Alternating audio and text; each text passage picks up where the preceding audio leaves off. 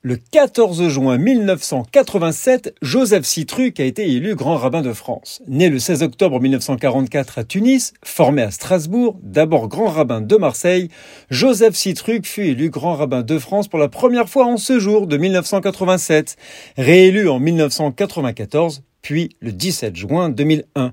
En trois septennats, il aura été la figure la plus symbolique de la communauté juive contemporaine française, surnommé la lumière du judaïsme français. Il a été le guide spirituel pour toute une génération. Il occupera cette fonction de janvier 1988 jusqu'en 2008, date à laquelle il a été remplacé par Gilles Bernheim.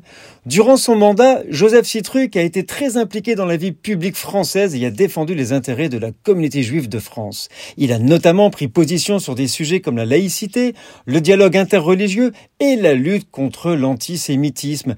Il est à l'initiative de Yom HaTorah au Bourget et au Parc Floral de Paris, événement qui a réuni des milliers de personnes défenseur de la cause d'Israël en France. Il est décédé le 25 septembre 2016 et repose au Mont des Oliviers à Jérusalem, dans la capitale d'Israël. Nous sommes le 14 juin.